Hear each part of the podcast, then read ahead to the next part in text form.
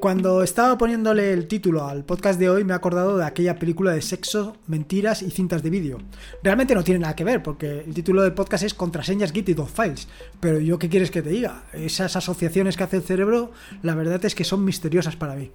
Bueno, la cuestión es que eh, esto de los files es algo que siempre levanta pasiones, por lo menos cuando lo publico en el podcast o cuando hago alguna entrada en el proyecto atarea.es.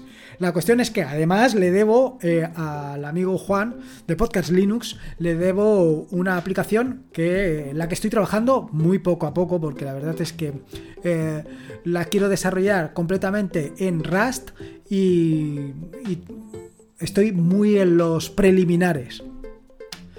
Pero ¿por qué te voy a hablar hoy de contraseñas Git y files? Bueno, uno de los problemas que te vas a encontrar seguro cuando empieces con esto de los dos files es ¿y cómo guardo mis contraseñas? Porque, claro, si lo que vas a hacer es subir todos tus top files a un repositorio que va a ser público, evidentemente eso tiene una, un peligro, vamos, más peligro que un caramelo en la puerta de un colegio. Es que es así. Y entonces, ¿cómo lo haces? ¿Qué posibilidades tienes? Bueno, pues todo esto surge de una persona, eh, Serial Killer, que como te comentaré en el episodio del podcast de hoy, en uno de en un correo me escribió para preguntarme que cómo gestionaba yo todo esto de las contraseñas. Y es algo que te quiero contar, algo que te quiero contar en este nuevo episodio del podcast para que en el caso de que tú adoptes los files como una herramienta eh, necesaria, pues sepas o vaya, sepas cómo gestionarlo o por lo menos tengas alternativas para hacerlo. También puede ser que tú tengas alguna manera de hacerlo. Si es así, vamos, no dudes en comentarlo, que yo siempre estoy interesado en conocer nuevas metodologías.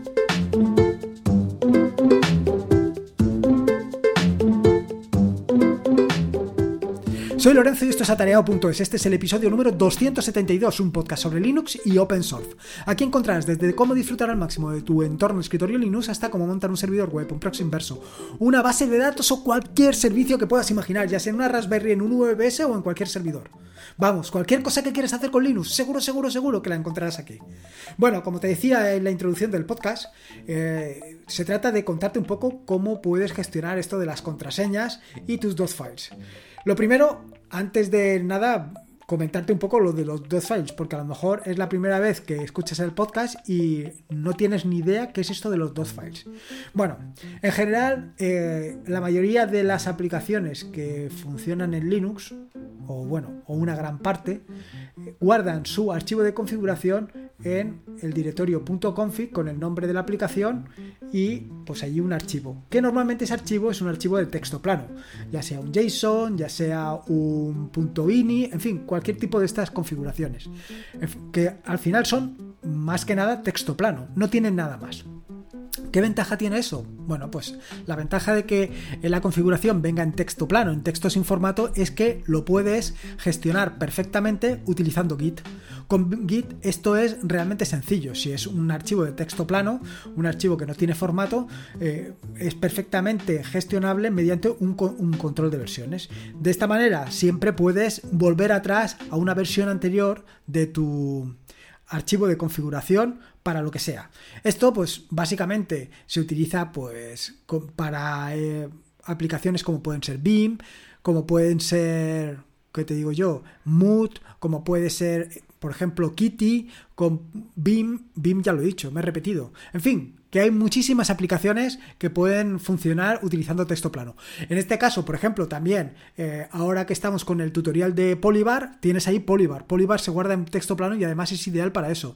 BSPWM también se guarda en texto plano. En fin, que hay muchísimos, muchísimas aplicaciones que toda su configuración va ahí.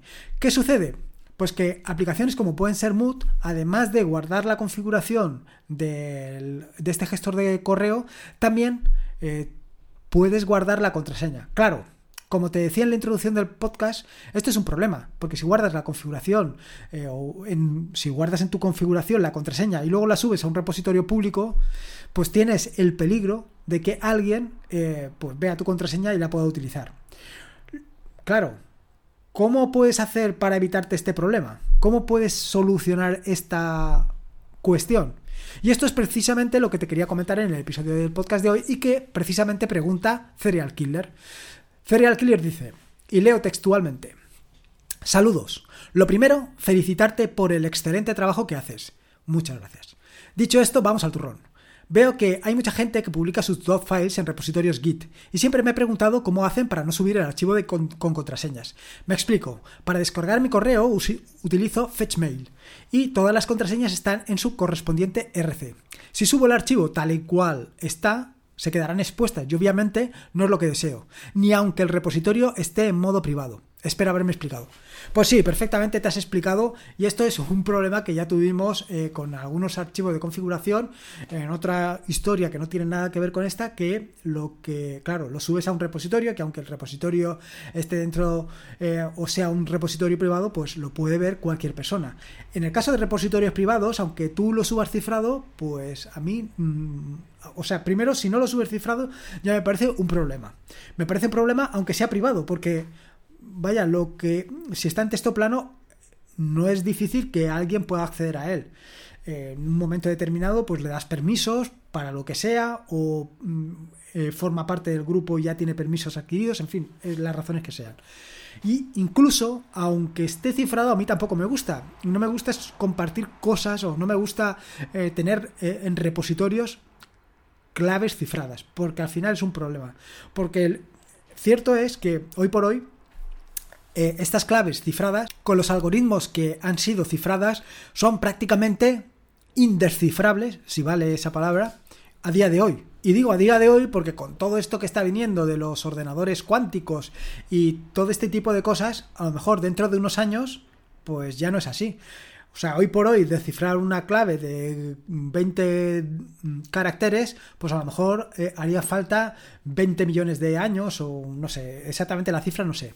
Pero ¿quién te dice que esto no va a evolucionar? Yo precisamente eh, hoy he escuchado un podcast de Potencia Pro de WordPress en el que hablaba de que mm, eh, el primer ordenador que le compraron, le compraron con un disco duro de 20 megas. Un, 286 decía, con 20 megas. Y, eh, perdón, se lo compraron con 40 megas. Cuando fueron a comprarlo, el, el vendedor les dijo, pero ¿dónde vais con 40 megas si eso no lo vas a llenar en tu vida? Fíjate hoy, con 40 megas no tienes ni para empezar en absoluto. Así que por eso te digo que las cosas cambian y lo que hoy es imposible de descifrar dentro de unos años, vete a saber. Con lo cual, tenerlo en un repositorio, ya sea público como privado, ya sea cifrado sin descifrar, eh, hay que tener mucho cuidado con ese tipo de cosas. Así que eh, yo te voy a proponer aquí una serie de opciones y ahora cada uno que elija la que más le guste. Una de las que más me gustan a mí es la de Git Ignore. Así de sencillo y así de fácil. Si algo no quieres que se sepa, simplemente no lo hagas. Si algo no quieres que se comparta, simplemente no lo compartas tú.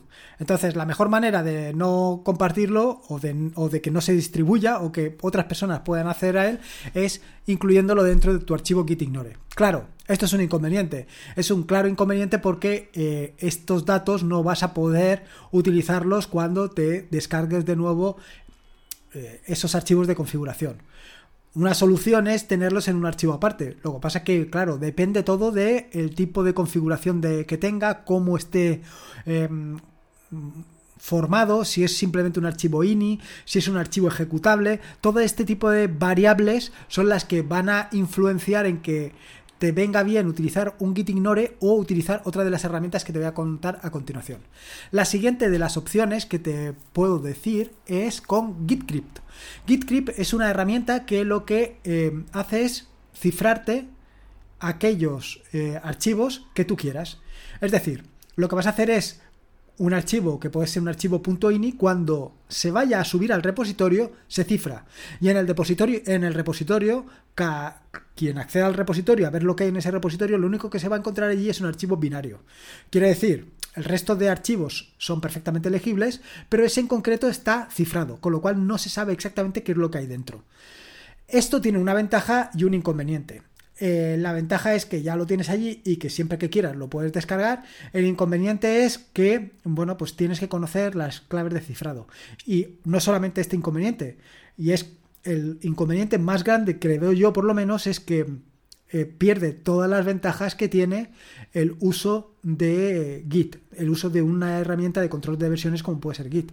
En el momento que subes un binario, pues ya no es controlable por Git, es incontrolable. Ya todos los cambios que hagas dentro de ese archivo, todos los cambios que hagas em, dentro de ese binario cuando se sube, son completamente desconocidos.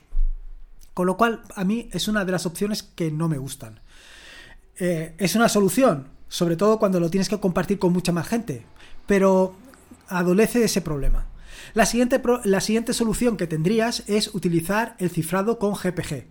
Eh, también, o con GPG, quien dice GPG también dice la combinación de PAS, todo este tipo de soluciones que te permite tener todas tus contraseñas en repositorios, en un repositorio como puede ser Git o como puede ser cualquier otro, o incluso un repositorio propio. El inconveniente de todo esto, pues más o menos es lo que te acabo de decir, tener todas tus contraseñas en un repositorio, ya sea en GitLab, aunque sea un repositorio privado, o en GitHub, pues, ¿qué quieres que te diga?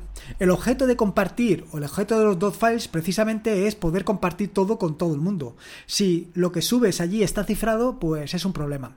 Sin embargo, eh, la combinación sería tener tu archivo de configuración em, en texto plano y en, aquellos que son o sea, en aquellos que son ejecutables, como puede ser el de Moot, el del, gestor de correo Moot, en este puedes eh, hacer una combinación, es decir, puedes ejecutar una herramienta dentro del archivo de configuración, de manera que él extrae la contraseña. Esto está bastante interesante y es precisamente lo que utilizo en otra de las herramientas que te comento a continuación, que es GKRIN.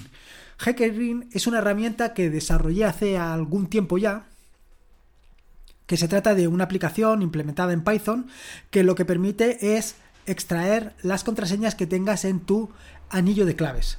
En Ubuntu en Nome, en KDE, sobre todo te hablo de Nome porque lo conozco, pero en KDE creo que funciona exactamente igual, hay un anillo de claves, que es donde se guardan todas esas contraseñas. En ese anillo de claves tú puedes guardar las contraseñas y cuando las necesitas las extraes. Precisamente cuando inicias eh, Ubuntu, lo primero que se hace es, em, con tu contraseña, es desbloquear el anillo de claves.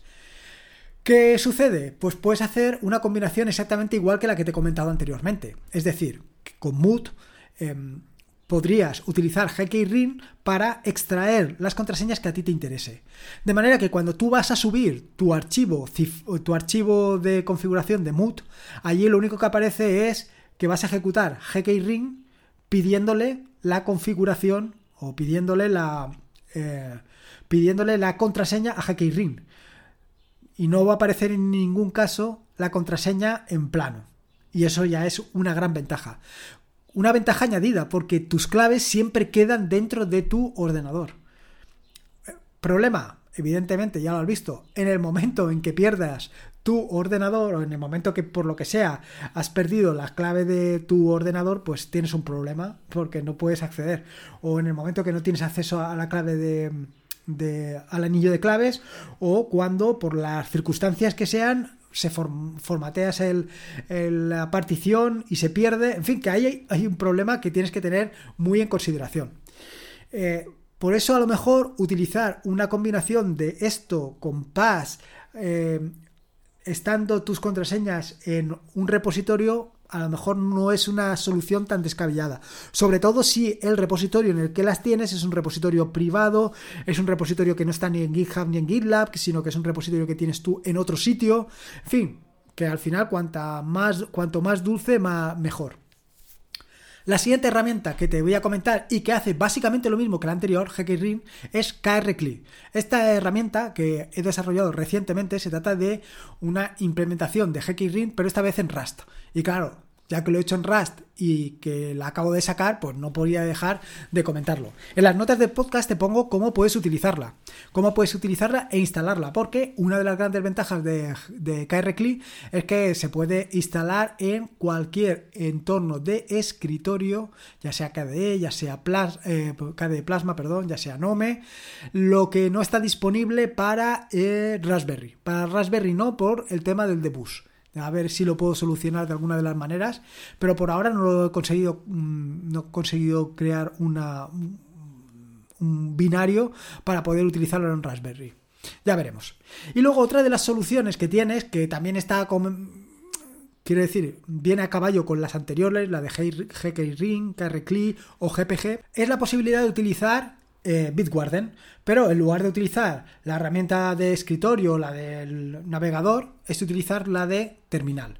De esta manera, cada vez que quieras eh, poner en tus eh, ¿cómo se llama? En tus archivos de configuración, aquellos que sean ejecutables, la contraseña, lo que vas a hacer es poner el comando de Bitwarden para extraer la contraseña.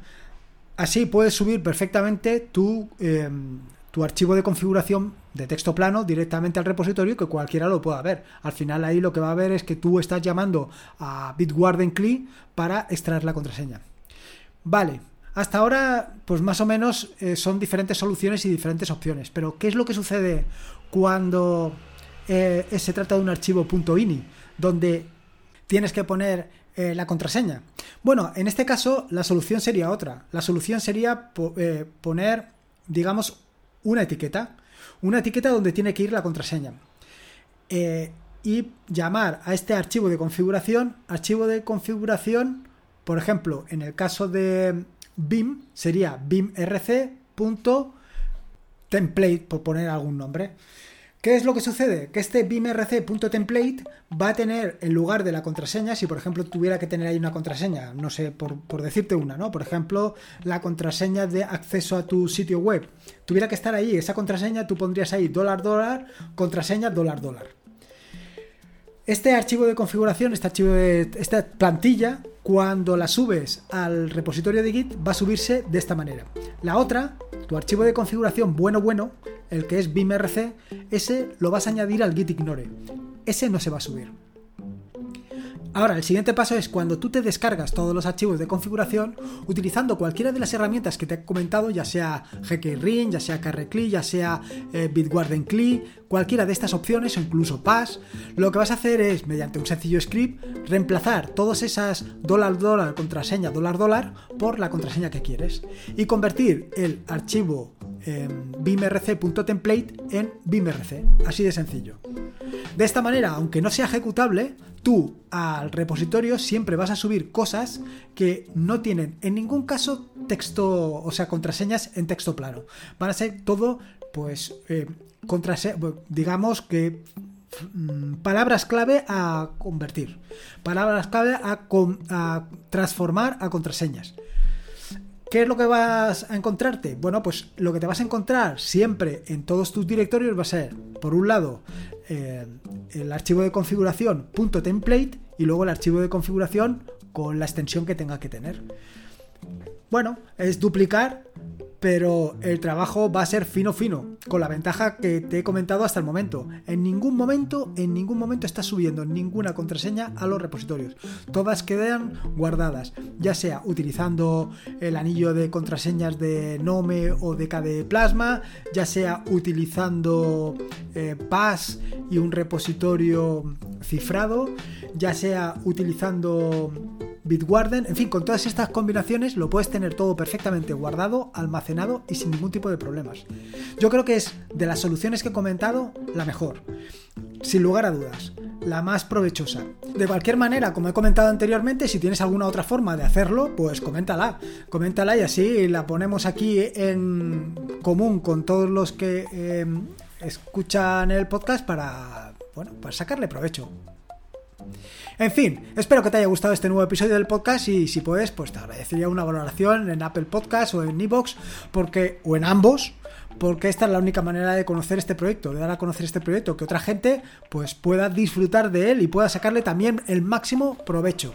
Recuerda que las notas del podcast están en atareado.es barra podcast barra 272, que puedes pasarte por allí en el apartado de contactar, me mandas un correo y en cuanto pueda te contestaré. Recordarte que este es un podcast de la red de podcast de sospechosos habituales, donde puedes encontrar fantásticos y maravillosos podcasts. Puedes suscribirte a esta maravillosa y fantástica red de podcasts, donde puedes encontrar podcasts como el de Inconvenient en fitpress.me barra sospechosos habituales. Y por último, y como te digo, siempre recordarte que la vida son dos días y uno ya ha pasado. Así que disfruta como si no hubiera mañana y si puede ser con Linux y en este caso con tus dos files cifrados o sin cifrar, mejor que mejor. Un saludo y nos escuchamos el próximo lunes.